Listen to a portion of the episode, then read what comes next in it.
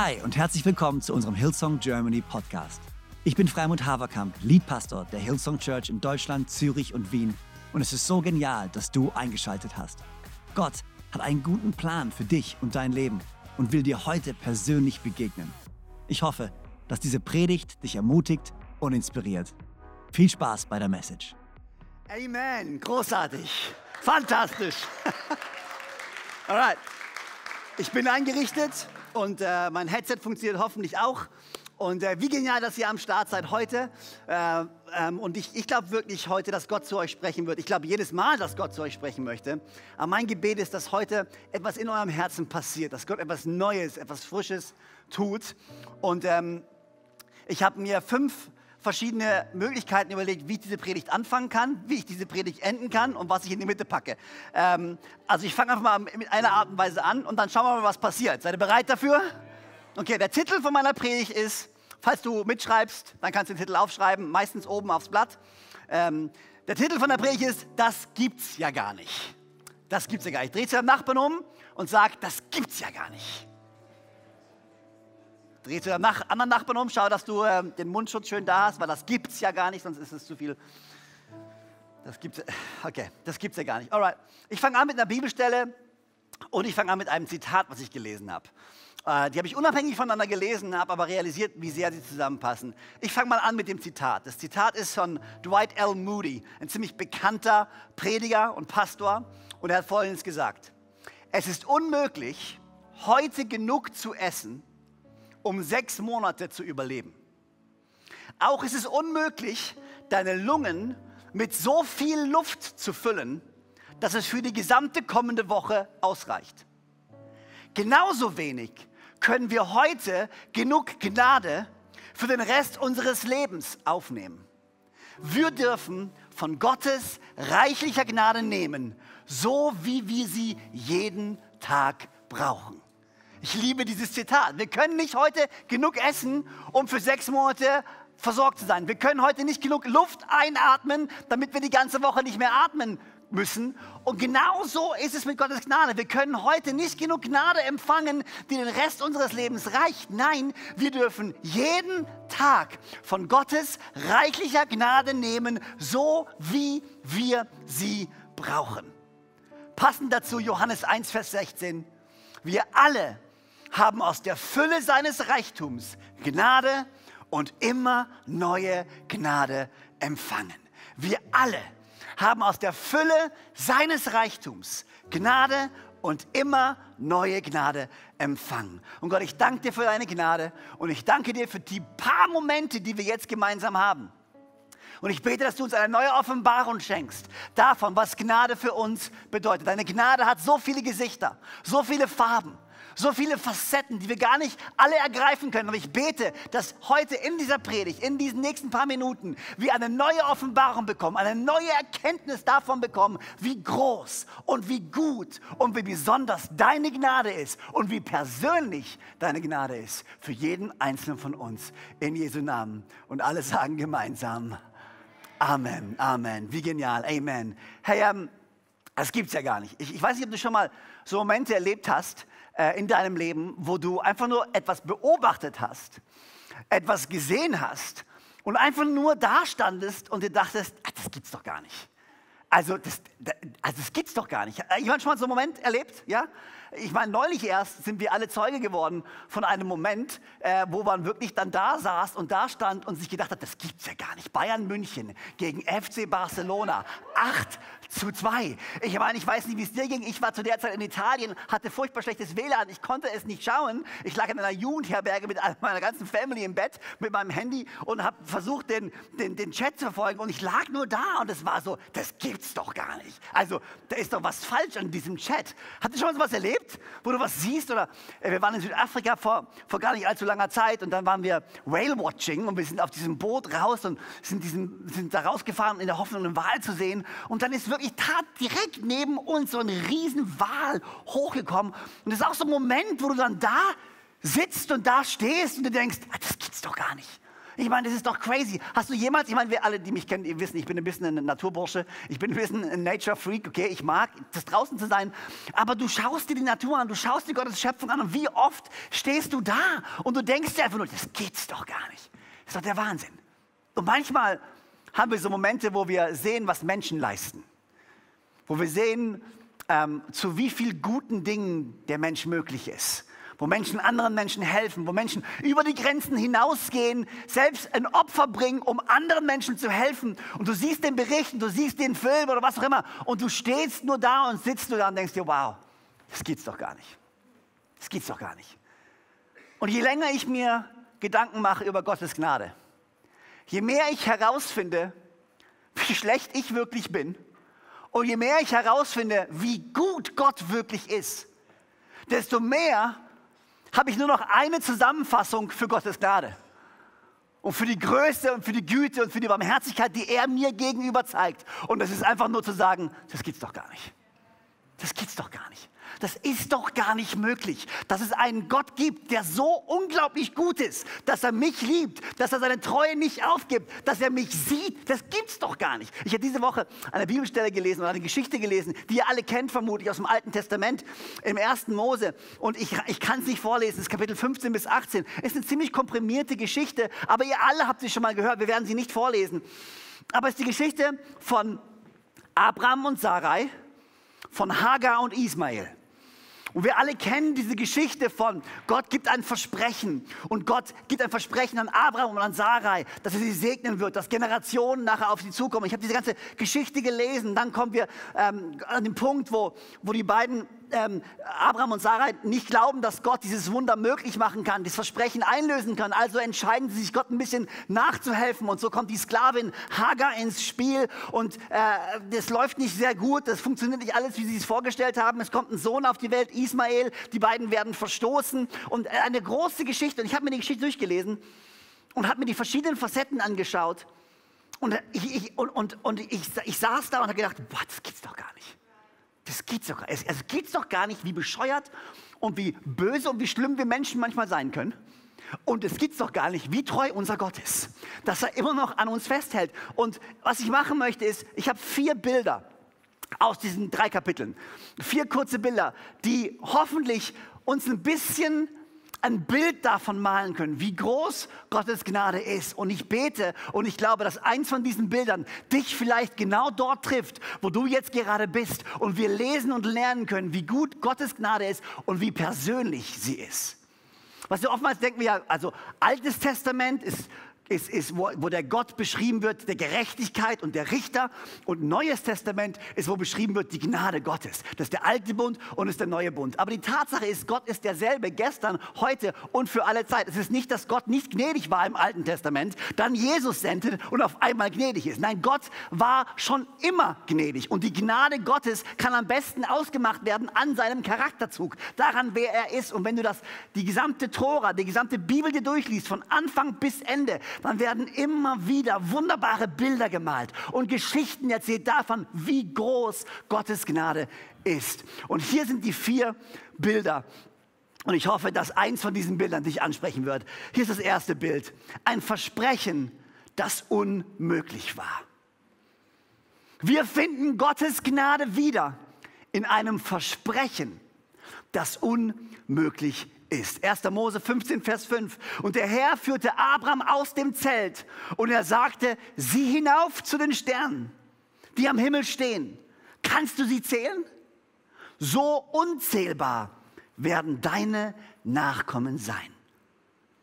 Kannst du die Sterne zählen, die am Himmel sind? Schau sie dir genau an. So unzählbar werden deine Nachkommen sein. Ich frage mich, ob Gott dir vielleicht ein Versprechen gegeben hat, was eigentlich unmöglich ist. Ein Versprechen gegeben hat, was eigentlich so viel größer ist, als was du dir jemals vorstellen kannst. Und ich habe mir so die Frage gestellt, okay, jetzt, jetzt äh, ich bin, lass es mal ein bisschen äh, betrachten, diese ganze Geschichte. Okay, du gehst aus dem Zelt raus. Ich war in meinen Sommerferien, wir waren in den Alpen. Und äh, wir haben die Abende damit verbracht, mit einem äh, Feldstecher und mit dem Fernglas die Sterne anzuschauen und Kometen zu suchen, die wir nicht gefunden haben und Weltraumschrott, der da durch die Gegend fliegt und was auch immer. Ähm, und äh, ich habe nachgeschaut, ich habe nicht nachgezählt, ich würde sagen, ich habe nachgezählt, ich habe nachgeschaut, wie viele Sterne man mit dem bloßen Auge denn so erkennen kann. Also wenn du an einem richtig klaren, eine richtig klare Nacht und du schaust nach oben in deinem Einzugsgebiet von dem, was du sehen kannst, kannst du so ungefähr circa mit dem bloßen Auge 2000 bis 3000 Sterne erkennen. Und ich frage mich aber jetzt, ich lese mir diese Bibelstelle durch und ich frage mich, ich frage mich, von welchen Sternen hat Gott äh, geredet? Hat er geredet von allen Sternen oder hat er geredet nur von den Sternen, die wir sehen? Ich frage mich, wenn Gott zu dir spricht über die Versprechen, die er für dich hat, hörst du seine Stimme nur in dem, was du sehen kannst? Oder hörst du sein Versprechen aus, auch über das weit hinaus, was du ergreifen, was du sehen kannst? Gottes Versprechen sind nicht nur für das Jetzt und für das Hier, sondern Gottes Versprechen reichen in eine Dimension hinein, die wir gar nicht mehr ersehen können, gar nicht mehr ergreifen können. Jemand, er sagt zu Abraham, ich werde dich segnen, die Generationen nach dir segnen. Manchmal, sogar wenn wir Christen sind und sogar wenn wir an einen übernatürlichen Gott glauben, begrenzen wir Gottes Versprechen zu unserem Jetzt und Hier. Aber ich glaube, Gott sagt uns und zeigt uns immer wieder in seiner Schöpfung, in seiner Bibel, immer wieder in seinem Wort, zeigt uns, hey, er ist so viel größer und seine Versprechen gehen so viel weiter als das Hier und das Jetzt. Manchmal müssen wir uns als Christen daran erinnern und die Perspektive wieder neu finden. Hey, warte mal, Gottes eigentliches Versprechen ist, dass ich die Ewigkeit mit ihm verbringen werde. Das größte Versprechen überhaupt. Wir limitieren Gottes Versprechen manchmal auf, materialistische, auf, auf, auf materialistische Dinge, auf momentane Dinge. Wir glauben, dass Gott einen Plan hat für mein Leben, während ich auf dem Planeten bin. Und wir glauben, dass er mich finanziell segnet. Und wir glauben, dass ich, dass ich äh, ja, Familie haben werde und gesund sein werde und alles. Und ja, wir glauben das. Und die Bibel sagt uns, wir sollen es glauben. Wir sollen dafür beten. Aber die Bibel lehrt uns auch, dass wir unseren Blick weiten sollen. Nicht nur auf das schauen sollen, was jetzt und hier ist, sondern auf das, was kommt. Das größte Versprechen, was Gott dir jemals gegeben hat, ist, dass du die Ewigkeit mit ihm verbringen wirst. Milliarden von Sternen, die du gar nicht zählen kannst. Und was, was steht in Johannes 3, Vers 16? Wir kennen die Bibelstelle. Denn Gott hat der Welt seine Liebe dadurch gezeigt, dass er seinen einzigen Sohn für sie hergab, damit jeder, der an ihn glaubt, das ewige Leben hat und nicht verloren geht. Ich will dich heute Morgen daran erinnern, dass das Versprechen, was Gott für dich hat, nicht nur momentan ist, nicht begrenzt ist auf das, was du siehst, sondern dass Gott dir ein viel größeres, ein viel besseres Versprechen gegeben hat, nämlich, dass du die Ewigkeit mit ihm verbringen wirst, dass deine Seele gerettet wird, dein Leben gerettet wird und du in eine Welt eintauchen kannst, die so viel besser ist als alles, was du jemals gesehen hast. Jede Träne wird weggewischt werden, jeder Schmerz wird weggenommen werden, es wird komplette Freiheit herrschen, komplette komplette Einheit herrschen und du wirst mit Gott gemeinsam leben. Wow.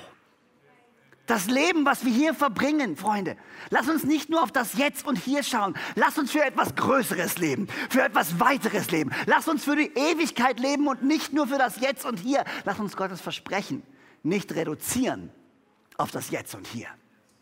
Ja, Gott will dich segnen jetzt und hier. Aber lass uns sein Versprechen nicht reduzieren auf das Jetzt und Hier, sondern die wahre Perspektive haben. Ich habe immer im Neuen Testament gelesen, ich glaube, es war der erste Petrusbrief, ähm, habe ich die, diese Woche gelesen und dort steht, wird die Freude von den Christen beschrieben. Und dort wird beschrieben, wie die wahre Freude, die sie haben, sie nicht ziehen aus dieser Welt und aus diesen materiell, materiellen Dingen, die um sie herum sind, sondern wie sie ihre Freude beziehen auf dem, auf, auf dem Blick auf die Ewigkeit. Sie wissen, wow, ich werde die Ewigkeit mit Gott verbringen. Deswegen kann ich jetzt und hier voller Freude sein. Ein Bild von Gottes unglaublicher Gnade ist, dass er uns ein Versprechen gibt, was eigentlich unmöglich ist. Ein Versprechen gibt, was so viel größer ist, als wir jemals erdenken, uns erträumen oder vorstellen können. Gott hat ein Versprechen für dich. Gott hat ein Versprechen für dich, wo auch immer du gerade sitzt. Wo auch immer du gerade meine Stimme hörst, ich will dich daran erinnern, Gott hat ein Versprechen für dich. Und vielleicht denkst du, es ist unmöglich. Und vielleicht denkst du, du verdienst es nicht. Und vielleicht denkst du, es wird nicht eintreffen. Aber Gott kennt dich und er hat einen Plan für dein Leben und er hat ein Versprechen für dich, was über das hinaus reicht, was du dir vorstellen kannst. Das erste Bild, was wir in dieser Geschichte sehen können, ist ein Versprechen, das unmöglich war. Hier ist das zweite Bild. Das zweite Bild von Gnade, was Gott malt. Eine Sklavin, die niemand sah.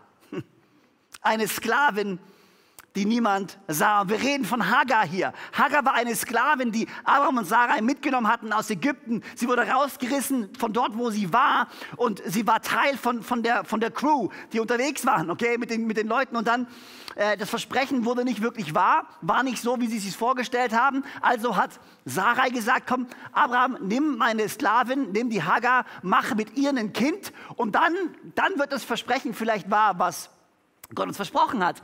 Dann ist das passiert, das Kind kam und auf einmal hat sich Sarah gedacht, ja, aber ah, jetzt bin ich eifersüchtig. Weil jetzt hat meine Sklavin ein Kind geboren, was ich nicht geschafft habe. Und sie hat angefangen, der Hagar das Leben wirklich zur Hölle zu machen. Sie hat sie misshandelt, sie hat äh, sie, sie einfach völlig daneben behandelt. Und dann kommt es an den Punkt, wo Hagar wegrennt. Hagar ist in der Wüste, sitzt bei der Quelle, ist am Ende weiß nicht wohin, weiß nicht was machen. Und dann kommt Gott und redet mit ihr. In 1. Mose 16, Vers 13, hier steht folgendes.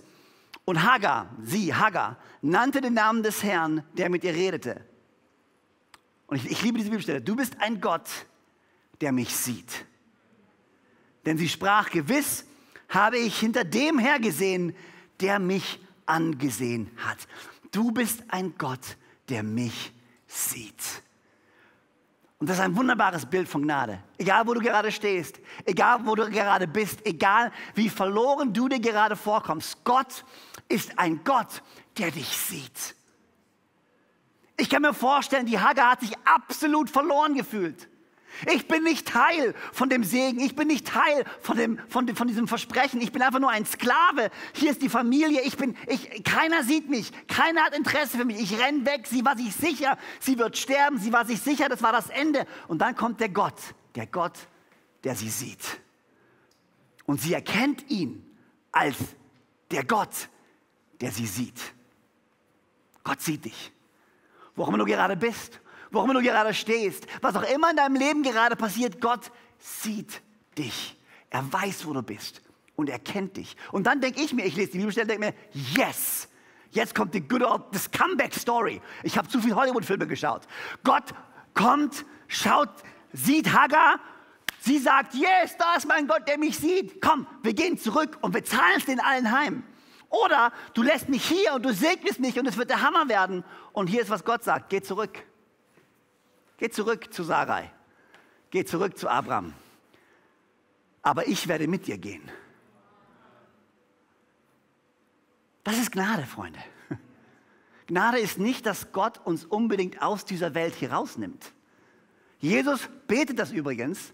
Er, er, betet in seinem letzten Gebet, ich bitte nicht, Johannes 17, Vers 15, dass du sie aus der Welt herausnimmst, aber ich bitte dich, sie vor dem Bösen zu bewahren. In Johannes 16, Vers 33 sagt Jesus, ich habe euch das alles gesagt, damit ihr Frieden habt. In der Welt werdet ihr hart bedrängt werden, doch ihr braucht euch nicht zu fürchten. Ich habe die Welt besiegt. Gnade ist, dass Gott dich sieht in deiner Sorge, in deinem Unheil, in deinem Schmerz, in deinem Chaos und dass er sagt, hey, ich nehme dich nicht raus, aber ich bin mit dir in deiner schweren Zeit und ich stärke dich in deiner schweren Zeit und ich gehe mit dir gemeinsam durch diese Zeit. Das ist Gnade. Gott sieht dich und Gott lässt dich nicht allein. Er nimmt dich vielleicht nicht heraus und das gibt dir Mut zu sagen, okay, weißt du was? Ja, ich gehe durch diese harte Zeit, aber ich weiß, ich bin nicht alleine, weil mein Gott ist für mich und wenn Gott für mich ist, wer um alles in der Welt kann gegen mich sein? Sein. Wir dienen einen guten Gott, der dich sieht und wir dienen einen guten Gott, der mit dir geht.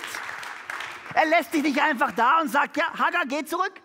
Pech gehabt. Das ist dein, das ist dein Schicksal im Leben. Nein, er sagt, okay, geh zurück. Aber ich komme mit dir. Und vielleicht musst du genau das hören. Geh zurück an deine Arbeitsstelle, aber Gott sagt, ich bin mit dir. Geh zurück in deine Familie, aber Gott sagt, ich bin mit dir. Wo auch immer du bist, Gott sagt, ich gehe mit dir. Das zweite Bild dieser wunderbaren Gnade ist eine Sklavin, die niemand sah, aber Gott sah sie. Das dritte Bild ist eine Treue, die wir einfach nicht begreifen. Und das war der Moment, wo ich gelesen habe und wo für mich dieser Moment kam von, das gibt's doch gar nicht. Also das gibt's doch gar nicht. Also wenn ich Gott wäre, ganz ehrlich, ich hätte schon längst den, den, also den Leuten hätte ich den Ofen ausgemacht, aber schon eine ganze Weile her. Also, also, also ich meine, das ist doch crazy. Hier kommt Gott und er nimmt sie und er gibt ihm Versprechen. Das ist so schön poetisch. Ich werde den Nachfolger geben und Generationen und und, und, und Gott zeigt sich ihm. Ich meine, das ist schon ziemlich crazy, wenn Gott dir in einem Zelt begegnet, dich rausnimmt und dir die Sterne zeigt. Ich meine, was brauchst denn du noch? Also keine Ahnung.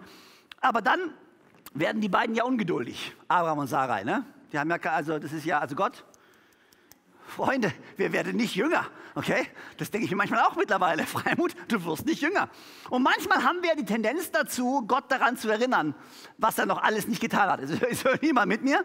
Und manchmal erinnern wir nicht nur, sondern manchmal denken wir auch, komm Gott, jetzt, ich helfe dir ein bisschen. Vielleicht brauchst du ein bisschen was von meiner Hilfe. Lass mich einfach ein bisschen nachhelfen. Und das machen sie. Und sie helfen nach. Und sie machen so viele Sachen, die für Menschen typisch sind. Sie versuchen eine Abkürzung zu nehmen.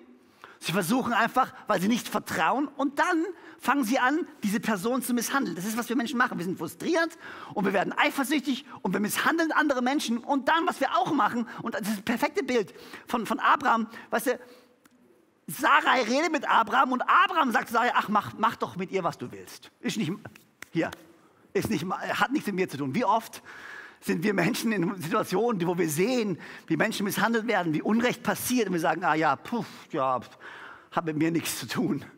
Und Gott sieht alles das, okay? Das ist Kapitel 15 und 16. Er sieht alles das. Und dann begegnet der Abraham wieder in Kapitel 17. Und ich lese das Ding und ich denke mir, jetzt Abraham, jetzt kommt, jetzt aber. Jetzt kriegst du die Lektion, die du verdient hast. Hol mal deine Frau Sarah her, die muss auch hören, was Gott zu sagen hat. Und hier ist, was Gott sagt. 1. Mose 17, Vers 6 bis 8. Ich werde dich überaus fruchtbar machen. What? Du wirst so viele Nachkommen haben, dass sie zu ganzen Völkern werden. Und sogar Könige sollen von dir abstammen. What? Meine Zusage gilt dir und deinen Nachkommen in jeder Generation. Sie ist unumstößlich für alle Zeit. Ich bin euer Gott und werde euch das ganze Land Kanaan geben, in dem du jetzt als Fremder lebst. Für immer soll es deinen Nachkommen gehören und ich werde ihr Gott sein. Und ich liest es und ich denke mir, das gibt's doch gar nicht. Also Gott, hast du nicht gesehen, was die da veranstaltet haben? Ganz ehrlich? Und Gott sagt, deine Nachkommen werden zahlreich sein. Mein Versprechen ist unumstößlich. Was für ein Bild von Gottes Gnade. Es ist egal, wie oft du es versemmelt hast. Es ist egal, wie oft du Fehler gemacht hast. Gottes Zusagen für dich sind Ja und Amen. Gott steht zu seinem Wort und er sagt zu dir, ich bin dein Gott und ich werde dich segnen. Ich bin dein Gott und ich werde dich retten. Ich bin dein Gott und ich werde mit dir gehen. Und es ist egal, wie schlimm du bist. Und wie schnell tun wir genau das? Wir haben ein Versprechen. Wir laufen los. Wir nehmen eine Abkürzung. Wir, wir, wir machen Dinge falsch. Wir, wir, wir setzen die Karre wirklich in den Sand. Und Gott sagt immer noch zu dir und zu mir, und ich will dich trotzdem segnen. Weil Gottes Gnade nichts ist, was wir uns verdienen. Und ich will dir Mut machen, wenn du irgendwo sitzt und irgendwo stehst und irgendwo diese Message hörst und du denkst, man, du warst Gott gegenüber unglaublich untreu. Gott sagt dir, aber ich bin treu dir gegenüber weil mein Versprechen für dich ist unumstößlich. Was für ein Bild von Gnade. Und dann das letzte Bild der Gnade. Ein Versprechen, das unmöglich war. Eine Sklavin, die niemand sah. Eine Treue, die wir nicht begreifen. Und hier ist das letzte Bild, was in diesen drei Kapiteln gemalt wird. Ein Sohn, den Gott segnete. 1. Mose 17, Vers 20. Hier ist Abraham, der mittlerweile Abraham heißt und nicht mehr Abraham. Und er sagt, er sagt zu Gott, hey, ich werde keinen Sohn mehr bekommen. Ähm, segne doch den, den Ismael, okay? Ich weiß, er ist nicht in der Familienlinie und was auch immer, aber segne doch ihn. Und äh, er redet mit Gott und Gott sagt zu ihm, hey, ja, okay, ich werde ihn segnen, aber mein Versprechen gilt immer noch für mich, du, für dich, du wirst einen Sohn haben, du wirst ihn Isaac nennen und das wird gut werden. Aber hier ist, was er sagt, 1. Mose 17, Vers 20, doch auch deine Bitte für Ismael will ich erfüllen. Ich werde ihn segnen und fruchtbar machen und ihm sehr viele Nachkommen geben. Zwölf Fürsten wird er zeugen und ich lasse ihn zum Vater eines großen Volkes werden. Oftmals nehmen Prediger die Geschichte, und da ist auch nichts Falsches dran eigentlich an diesem Bild. Und sie malen dieses Bild von Ismael und Isaac. Und was sie sagen ist, Isaac war das wahre Versprechen Gottes und Ismael war die Abkürzung Gottes. Und wo wir uns nach ausstrecken sollen, ist nach Isaac und nicht die Abkürzung zu nehmen und Ismael zu wählen. Und ja, das stimmt schon, das macht schon Sinn. Aber Gottes Gnade ist immer noch groß genug, um deinen Ismael zu segnen. Gottes Gnade ist immer noch groß genug, um deine Fehler zu segnen. Das liebe ich an unserem Gott. Gott sagt nicht, okay, Ismael war ein Fehler, dumm gelaufen, Pech gehabt, ich vergiss dich. Er sagt, auch wenn es ein Fehler war, ich sehe dich nicht als Fehler an, sondern ich liebe dich und ich segne dich. Gott kann deine größten Fehler nehmen und er kann sie umdrehen und er kann sie segnen. Römer 8, Vers 28. Eines aber wissen wir, alles trägt zum Besten derer bei, die Gott lieben. Alles trägt zum Besten derer bei, die Gott lieben. Und weißt du was? Und damit schließe ich. Du bist kein Fehler. Ich frage mich, wie lange Ismael rumgelaufen ist, in der festen Überzeugung, dass er ein Fehler war. Ich bin nichts wert. Ich bin ein Kind, was nicht gewollt ist. Es gibt keine Zukunft für mich und keinen Plan für mich. Und Gott sagt doch, ich sehe dich und ich segne dich. Und ich weiß nicht, wo du herkommst, ich weiß nicht, was deine Geschichte ist. Aber alles, was ich dir sagen kann, genauso wenig wie Ismael ein Fehler war, genauso wenig bist du ein Fehler. Und genauso wie Gott anfängt, Ismael zu segnen, genauso möchte er dich segnen. Er möchte mit dir sein, er möchte mit dir gehen. Du bist kein Fehler. Du bist von Gott auserwählt für einen Zeitpunkt wie diesen. Er liebt dich, er hat seinen Sohn Jesus Christus auf diese Welt gesandt, um für dich zu sterben, um die Tür weit aufzumachen, damit du eine Beziehung mit Gott haben kannst. Du bist kein Fehler. Gottes Gnade ist so unglaublich groß. Und mein Gebet und meine Hoffnung ist, dass Gottes Gnade dich dort trifft, wo du gerade bist und wie du sie gerade brauchst. Gottes Gnade ist wie ein Versprechen, das unmöglich ist. Gottes Gnade ist wie eine Sklavin, die niemand gesehen hat, außer Gott. Gottes Gnade ist wie eine Treue, die wir einfach nicht begreifen können. Und Gottes Gnade ist wie ein Sohn, den Gott segnen möchte. Ich frage mich, wo du gerade stehst.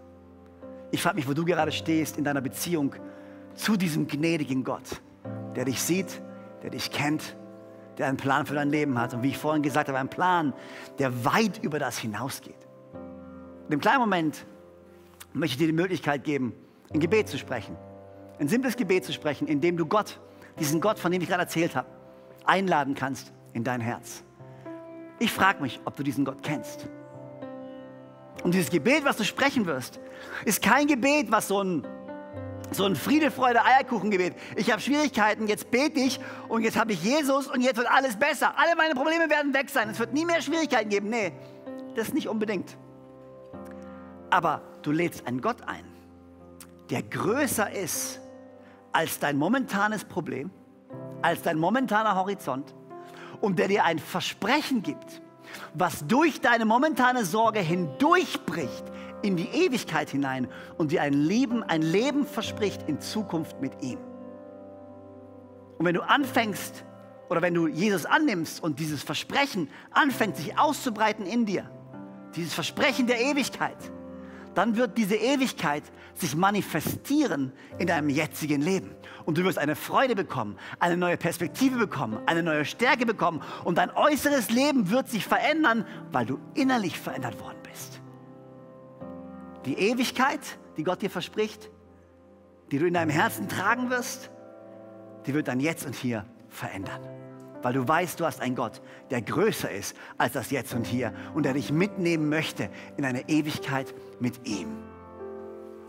Ich frage mich, kennst du Gott? Hast du eine Beziehung mit diesem Gott? Hast du jemals den Schöpfer des Universums, der dich kennt und der dich liebt, eingeladen in dein Herz? Vielleicht können wir alle gemeinsam aufstehen, wo immer wir sind. Ja, auch im Wohnzimmer, in unseren Microchurches hier in Konstanz. Und warum beten wir nicht dieses simple Gebet? Und ich möchte es vorbeten. Und wenn du sagst, weißt du was, ja, das bin ich, dann kannst du es einfach nachbeten. Vielleicht können wir für einen kleinen Moment unsere Augen schließen. Einfach einen kleinen Moment. Wenn du sagst, weißt du was, das bin ich, ich möchte dieses Gebet gleich beten.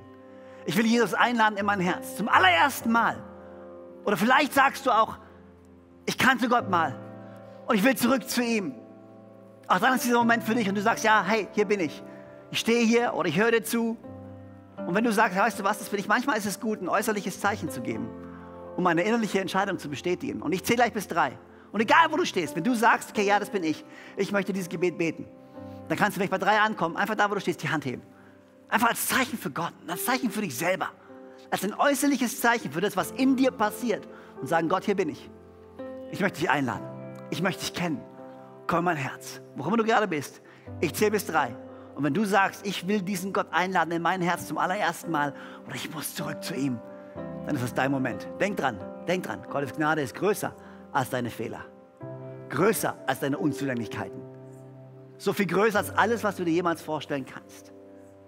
Ich sehe bis drei. Wenn du das bist, dann kannst du bei drei einfach die Hand heben, da, wo du stehst. Eins, zwei, wo immer du bist. Drei.